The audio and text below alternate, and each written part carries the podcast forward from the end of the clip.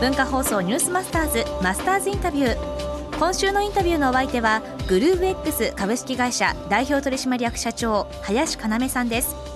林さんはトヨタ自動車で技術者としてスーパーカー LFA やドイツでフォーミュラ1の開発に従事。その後2011年よりソフトバンクの孫正義 CEO が立ち上げたソフトバンクアカデミアに参加し翌年孫氏から誘いを受けてソフトバンクに入社。ペッパーの開発リーダーに着任します。そして2015年グルーブ X 株式会社を設立。積極的に人間をポジティブな状態に調整する新しいロボットラボットの開発を行っています。初日の今日はトヨタに在籍していた時のお話です。前々職？はい。トヨタで。トヨタですね。トヨタ自動車さん、はい。まあただ、はい。実はあの私は学部の時にも一度就職活動をしていて、はいでその時はソフトバンク受けてるんですよね。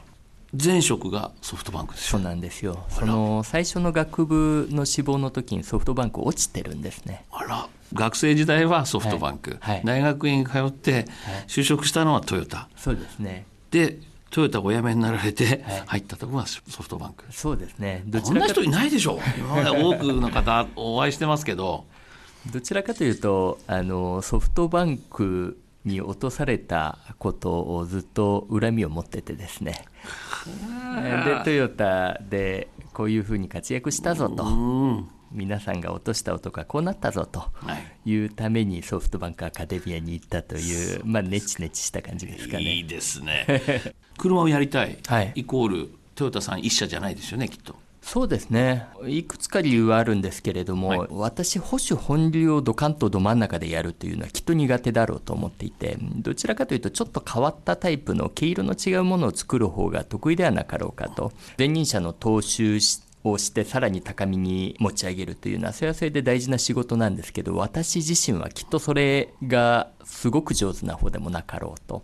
でちょっと変わったことをやるためにはいつの世でも余裕が必要なんではないかと思ってるんですよね。まあ、そういう意味では私がなんかちょっと変わったことをやれるとするならばちょっと余裕のある会社ではなかろうかと。でその時比較的景気が良さそうな会社であるトヨタを選んだというところですね。自分のやりたいことできましたか？そうですね。あの最初入った時は実は、えっと車の運転がしたいと いうので実験部を希望して、はい。で運転させてやるとお人事の方に言われて入ったんですけれども実際に配属されてみるとですねシミュレーションといって、はい。車を触らないで車を作るっていう最新技術の開発に携わることになったんですね。実際に物を作るというよりもコンピューターの中でバーチャルでいろんなあのものを作ったり解析をしたりというのがシミュレーションという技術なんですね。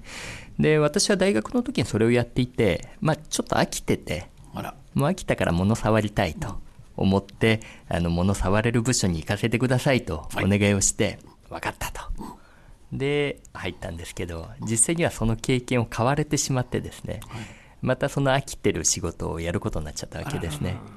えーまあその時はちょっと一瞬へこむわけですよ、はい。おかしいなと、物を触りたかったのにと、で結果的にその仕事をやっていたんですけど途中で物を触る仕事としてその LFA というスーパーカーの企画が持ち上がって、そこをほんの片手間にやっておけというお話をいただいたんですね。だけれども私は母と言ってその物触れる方に9割ぐらいリソースを割いちゃったわけですよ自分の時間を。でシミュレーションをするというそっちの開発の方は今だからこう言っちゃいますけどやや片手間にやってしまってですね ただそれがきっかけであのフォーミュラ1というレーシングチームに行くことができたと。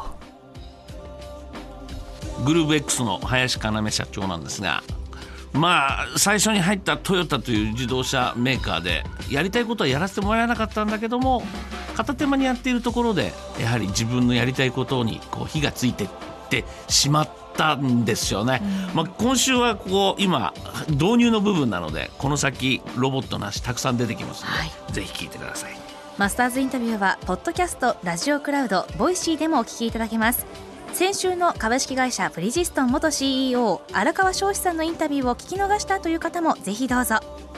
明日はペッパーを作って分かった人間とロボットの意外な関係について伺います。文化放送ニュースマスターズマスターズインタビューでした。